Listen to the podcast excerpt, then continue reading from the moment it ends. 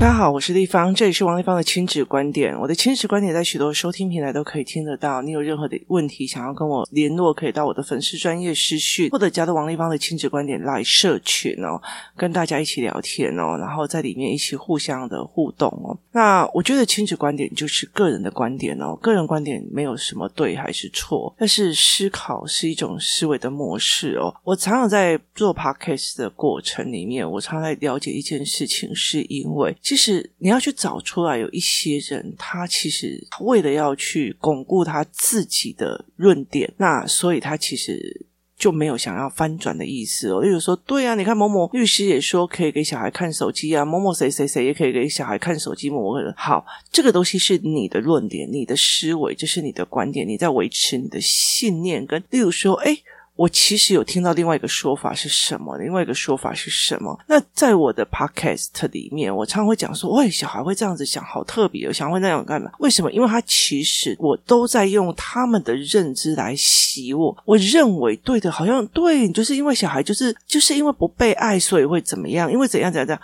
可是事实上，你再去看这群小孩，真的是认真陪他们去做的过程里面，听的过程里面，你会一直颠覆了自己的认知与信念哦。它就是一个，你例如说，你听了我的 podcast，哦，原来有人这样子想，哦，原来有人这样子弄，它是一个思维的过程哦。如果你很享受这样的思维的过程呢，也欢迎听我的 podcast，或者是介绍别人去听我的 podcast。它是一种，嗯。我在去处理我的思维，认证我的思维模式的一个概念，就好像之前我有讲过一篇，就是为什么这些小女生会认为那些所谓的诱拐犯是在帮助他们的。那你在整个过程以前就觉得啊，就缺爱的小孩才会这样，什么有的没有的，后来才会发生是认知出了问题哦。那认知这件事情是让我觉得非常有趣的哦。呃，我曾经讲过一件事情哦，就是呃，我的小孩，就是我女儿，她其实到了国中的时候，她非常非常风靡。你那个动漫，他呃，他很喜欢柯南，他非常非常喜欢柯南。那我儿子就很不喜欢柯南，为什么？只要让姐姐非常爱的，他就会吃醋这样子哦。所以其实我儿子就不是很喜欢看柯南，那我女儿就非常非常喜欢看柯南。他们最近很爱一起聊的是那个海贼王哦。那因为我们家有三台的阅读器，那我们三台的阅读器里面，呃，他们都可以下载。这些所谓的动漫，这些漫画，以前我们都要去那个漫画店住嘛，那现在漫画店也没了。然后，呃，你要用时间成本去借也很麻烦，所以我们通常我通常都会趁电子书打五折、七折的时候，然后大量的买下所有的套书哦。那呃，像像我用的是 Kobo 的阅读器哦，那我我都在 Kobo 买书，因为我会常常去看它每日九一九就是九的书是不是我要的，或者是它有一折折扣的时候七一折的时候，我会大量的买很多的书这样子哦。为什么？因为我可以看我我。这小孩可以看，那我们三台阅读器加上 iPad 加上电脑都可以看，所以其实我们就算出国去旅行啊，去任何一个地方啊，甚至阿公生病去陪他啊，去干嘛，其实他们都可以在那边呃读书这样子哦。他们其实不太会跟我要求手机。可是他们那一段时间就是非常非常风靡的所谓的柯南啊漫画什么有的没有。那我女儿有一次就跟叫我陪她去看所谓的柯南的动画。那我出来的时候，她就跟我讲说：“你有没有觉得很好看？很好看？”我就说：“没有。”然后她就说：“你不觉得这很好看吗？”我说。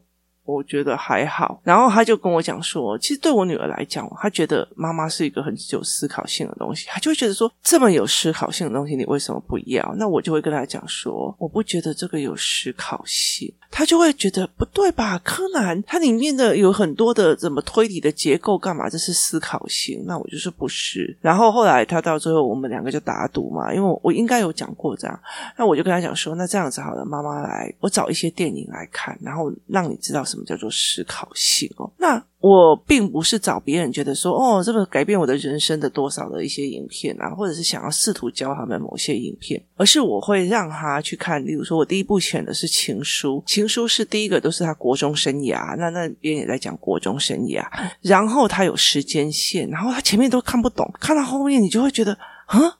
你会想三天，就是你会想三天，为什么？它是多少的巧合去做出来的事情哦，所以你会去一直在想这种巧合，这样子去弄。那后来接下来，我女儿看了以后就想了好久，你知道吗？就是看完以后就整个刚起啊，就想很久。接下来我就开始大量的给他这些东西哦，就是尤其是他会考结束之后，然后我们看了非常非常多的电影，然后一刚开始的时候哦。我因为我的状况是我并不是因为说，诶，有什么电影我就看，有什么电影我看，哪边说这个好看我就看，而是我是真的真心精心挑选我的小孩该看什么，该看什么，跟这个时候这个东西会让他很有想法。那那个时候我就，所以我就必须在所有的平台上找。我就必须在所有的平台上找，例如说，我觉得哪一部片不错，那我就要去看这一部片在哪一个平台，它是在 Disney Plus 上，还是在 Netflix，或者是它是在什么一个 Video，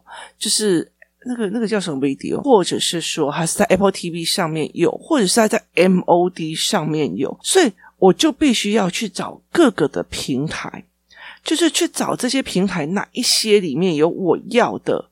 这一个概念，这一个呃电影哦，所以我后来就觉得我的平台有找了非常非常多的平台，那我找了非常多的平台去看很多的影片。那那个时候，我为了要让他们看，现在很想见你这一部片，我就加入了一个平台，然后在那个平台用，然后我就用呃投影机。为什么呢？因为我发现我儿子，如果我是用一般的电视的 MOD 在看，或者是说我用 MOD 在看 Net。好，我用 MOD 在看 Netflix 的时候，呃，我的电视在看 Netflix 的时候，因为灯是打开的，那你看的是前面的电视，所以我的儿子就会没有办法转，他的整个情绪没有办法在那个里面哦。所以后来我就想到一个方法，就是嗯，我用投影机，我用投影机打开之后，那我们家有一种那种，呃，我有去买一种叫做它。它整个像一一个一个杆子，然后它一打开，它马上把它拉开，它后面就会自己形成一个支架，那它就是五十寸的荧幕这样子。打开之后，因为是投影机，所以所有的灯都被关起来，所以其实你的所有的感官啊，然后情绪剧啊，就是站在前面的投影机的布幕里面去。那呃，后面因为我看到解忧杂货店啊，很多东西这样，那我女儿就一直看，一直看，一直看。可是在那个整个过程，她就跟我讲：“妈妈，你们以前的片子都好特别哦。”就让你想很多，然后包括什么《阿甘正传》啊，然后那个什么《truman show》。可是因为我觉得我的儿子就很不专注，然后有时候东摸摸西摸摸。后来我后来发现了这件事情以后，我就用投影机去投影出来哦。那我就投影出来，我就给他看那个。现在很想见你。他一投影出来看了，看完以后，他整个人甚至在晚上睡觉的时候就一直在那边想。我说你在想什么？他说我有点搞不懂他的立场跟时间线哦。那后来我们又看了非常多，例如说呃芝加哥。那我那时候就会理解一件事情，他必须要在那样子黑黑暗暗的过程里面，把所有的感官都锁在那里的时候，他才不会分心的去看那个荧幕。那后来其实我觉得我非常感谢姐姐哦，因为什么？因为因为姐姐的关系，我必须要提早让她看这些影片。所以弟弟只要姐姐看，他就会愿意看。所以他们两个就会一直在那边看，然后姐姐笑，他就会笑；姐姐干嘛就会干嘛。慢慢的，我忽然发现孩子稳下来。稳下来的问题在于是说，我后来才会发现，他就稳下来在看很多的片。他看《命运好好玩》，他看很多东西。那以前的片，很多的人上面的思维哦，那很多的一些概念，例如说，嗯，我我也让我的女儿看过《大老婆俱乐部》，他其实是他们在复仇的过程里面，他们这几个。被抛弃的大老婆在复仇的过程里面，她是连环计哦，所以我女儿就会听妈妈，我们先把盘面解出来。好，那呃，例如说像秘密好好玩，他会觉得他在思考的是，如果人生都快转，就是哀伤的东西也快转，不爽用的东西也快转，那人生会怎么样哦？所以在这整个过程里面，他们就会开始做这样子的思维。那他们在做这样子的沉浸哦。那后来有一天，有一个小孩来我家，就是我们带着他看的是那个什么呃班杰明的奇幻旅程哦。那班杰明一出生的时候，就是一个，他是他的时间是从老灰亚开始变成。越来越年轻，后来到 baby 的时候死掉，他是颠倒的时间序哦，那他就一直现在几点了？现在结束了没？那其实我觉得在台湾很少，就是现在的影片很少有所谓的个人的时间线跟时代的时间线拉在一起的，就是我的人生时间线在跑，和时代的时间线也在跑的这个概念啊。那他就一直在现在几点了？现在想想，那那个炸弹是不是一次大战的哪一颗炸弹？它被炸成的是不是叫什么名字？你知道，它是一个标准答案，它并不是一个线性思维的东西。所以这个孩子一直要的答案几点了？还剩几分钟，还是怎么样？那我的孩子就会问：这个是不是第一次大战的那个时候？哦，原来珍珠港的时候，他正在做这件件事情，他的人生正在做这个阶段，然后忽然珍珠港事件哦，就好像例如说，我正在宿雾的时候，刚好 COVID-19 大爆发，这是人的时间线跟时代的时间线拉在一起的这个概念是没有的。那后来，其实我觉得我的小孩两个小孩就慢慢的，因为在大量的这样子的看的。聚成下来，那那天我就在跟这个妈妈在聊说，很多东西我们都要标准答案，它没有沉下来的概念。我觉得越来越让我觉得恐慌的一件事情是在于是人间烟火味的东西对这群小孩越来越少了，然后质感的东西跟思维的东西越来越少，以前现在都会觉得好像没有什么东西好看的，它其实就很快的升光。那呃，像最近好吧，阿汤哥的影片出来，我也去看，那那时候我就会觉得说，以前那个时候他其实是有一个。因为呢，第一集是在冷战时期，所以他有一个假想敌去拍这个影片。那他现在没有，他为什么还要用那么老旧的机器，就是飞机哦？是因为基于国防机密，他不能让你去看到他们最新的武器跟最新的设备，所以他必须架空一个东西出来哦。来，以前的人会有一期一会，会有说我错过了即是永恒了，那现在没有了，所以所有东西都是架空的。来。自己想想看哦，呃，工作细胞，工作细胞是用人体来去做一个所谓的医学的概念。孩子看的工作细胞是不是架空了一个所谓的领域，跟一个所谓的时空，跟所谓的人，他只是加了医疗的一个东西进去了。鬼灭之刃是不是架空在鬼灭之刃的那个时空？航海王也是架空在那个时空里面哦。然后境界触发者，齁，他是不是？也是在架空的那个时代里面哦，约束的梦幻岛，就很多的东西，它因为它没有办法解释，所以它就必须错空跟架空哦。所以我们才在讲说，新海诚以前常常会有一些书或干嘛，它会让你感觉到那种从今以后我们老死没有办法在人群中相遇的那种感慨。那后来他们因为。你知道有脸书，你知道就脸书你还甩不掉。你知道以前的男朋友，以前的男朋友莫名其妙他会出现在你可能认识这一个人，你了解的意思吗？就是你只要按下去，你就会再跟他在一起，再再见面一次，就是那种东西。然后以前的男朋友，现在 Google 王丽芳应该哦，好尴尬。我光想到这件事情，我就觉得非常尴尬。所以他们其实都有办法去做这一块的事情哦。所以在很多的呃新兴的东西里面，都是架空。空的，你现在翻开所有的儿童文学里面，新的那种什么神奇树屋啊，什么有的没有的，它少了人间烟火味，它多了非常非常多的架空的虚幻的，然后快速的一些影像跟东西啊，它很少做人生的选择、人生的角色、人生的思维的一个定义哦。以前你在看漫画的时候，你会看到校园漫画，你会看到呃，例如说成长漫画或干嘛。他现在连那种所谓的杂货店漫画都会有那种什么鬼的杂货店。拿妖精的图书馆，我那时候就觉得说，那他们都一直在活在不同的架空时空中，那他们怎么会去看真的人世的东西哦？其实如果说去看，例如说，我那天让他们看《第六感生死恋》，他在讲人的生死的部分里面，他有一个叫做。我这个朋友，我看他喜欢闹别人，我以为他只喜欢闹别人。后来他到最后用我的密码把钱拿走，然后后来我怎么让他被怀疑黑吃黑？他是一个脉络跟选择，跟我终于发现了，原来我我的好朋友是杀死我的那个朋友。好，那。呃，例如说好了，《芝加哥》这部片，它是一个我觉得是那种歌舞剧的天花板。它告诉你什么叫做媒体操控，它告诉你很多东西。它用一个歌舞剧的方法去带领孩子去看这个。那呃，班杰明的奇幻历程，他后来讲了一句话：每一个人在他的人生里面都有他的位置，他有他的位置，他有他的梦想，还有他的东西。没有人出生是没有位置哦。所以，其实他传达的一个是对人性的思考，对人性的一些事情，可能这些一起都被写完了，所以导致现在所有东西都变成虚幻的、虚空的、跳空的哦。所以。那一天哦，我在跟这个妈妈在聊这件事情的时候，他们挑空的，他们要标准答案，这个是几点，还剩几分，这个东西怎么样？他们没有在想这个剧情会怎么样往下走。当初他为什么做这个选择？那为什么要去选择这一块？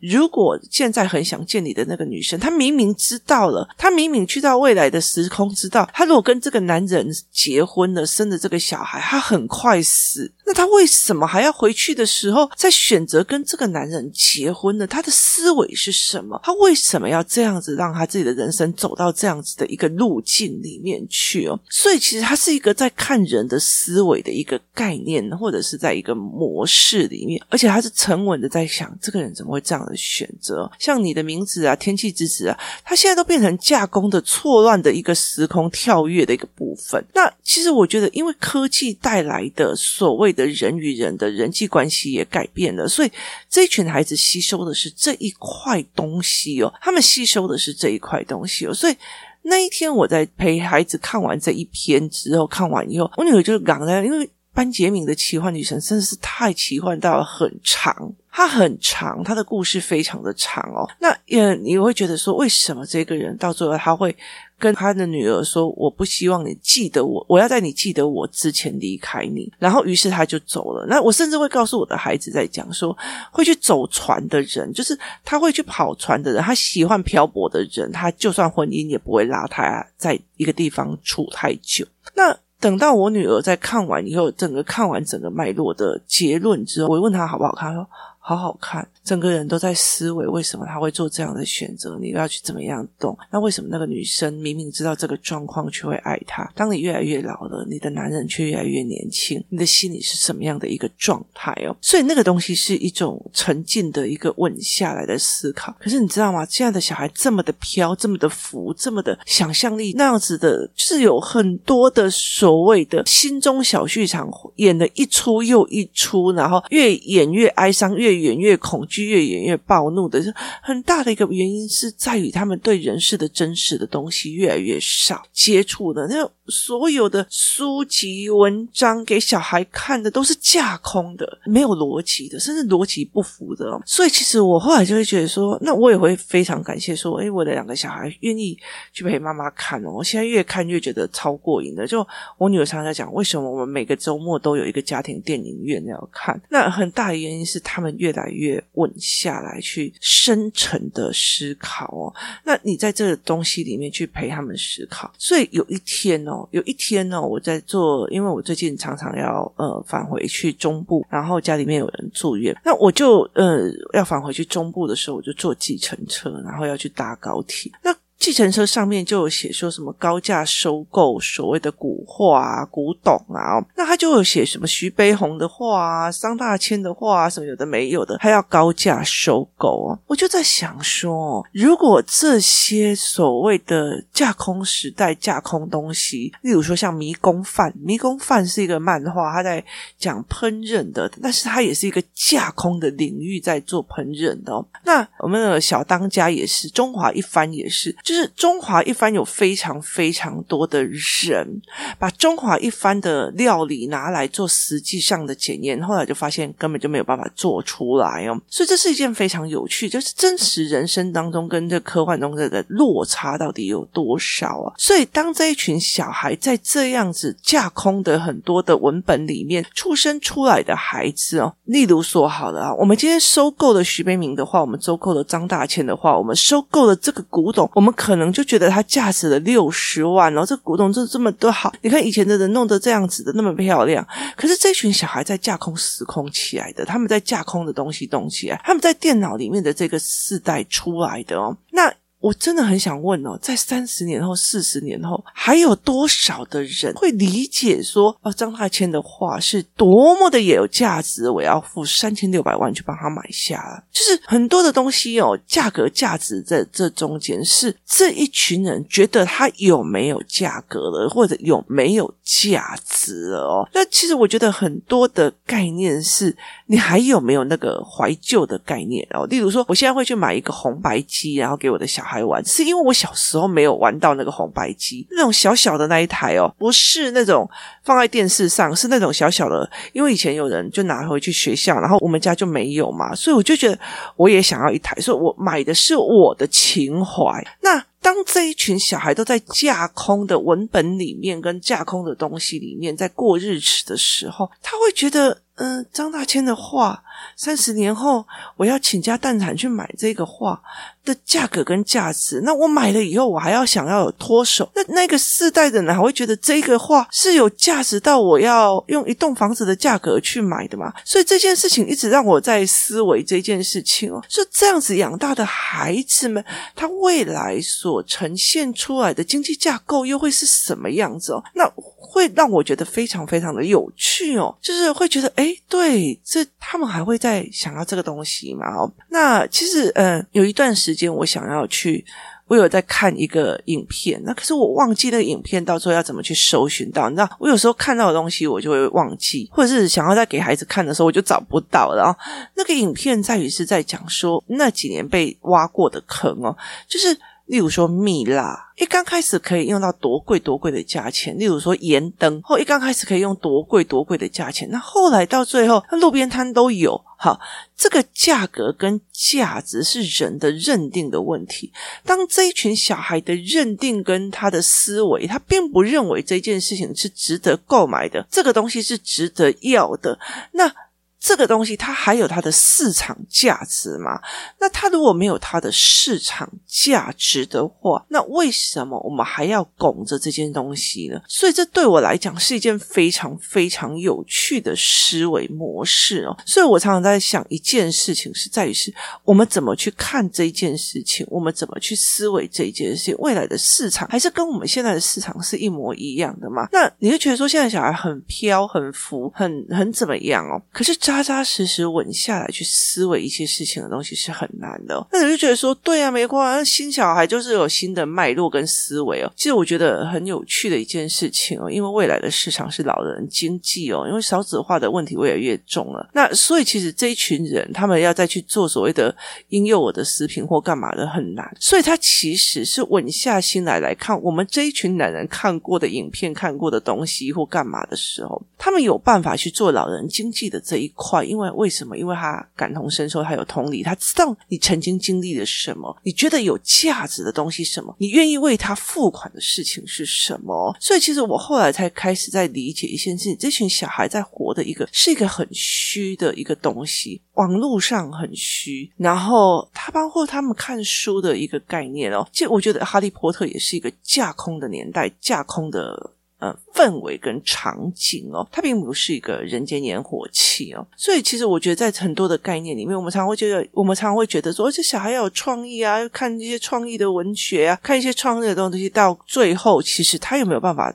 踏踏实实的稳下来去做一些人间烟火气、人间烟火的，呃，煮个饭啊，干嘛把自己过好一点哦。其实我觉得这也也有待商榷。所以在这整个概念里面哦，去怎么去看这个孩子哦？那很重要的一件事情在于是你可不可以忍受这件事情？像我其实后来慢慢的、慢慢的在挑选，我其实已经陪孩子看过了将近五十几片的片子了，有些我又还有忘记名字。可是在这整个过程里面，哦包括我带领孩子在看的时候，我觉得我发现他们每一个人的故事的叙事能力，故事的叙事能从剧情的概念变成叙事故事哦。很多人他会叫小孩去上作文班啊，要讲故事要干嘛？可是他完全忘记了一件事情哦，没有比电影哦更好的叙事的方式。他用各种叙事在讲一个人的一生，讲一个人的选择，讲一个家族的人。人生的选择，讲一个家族人生的冲突，它都是一种叙事的概念哦。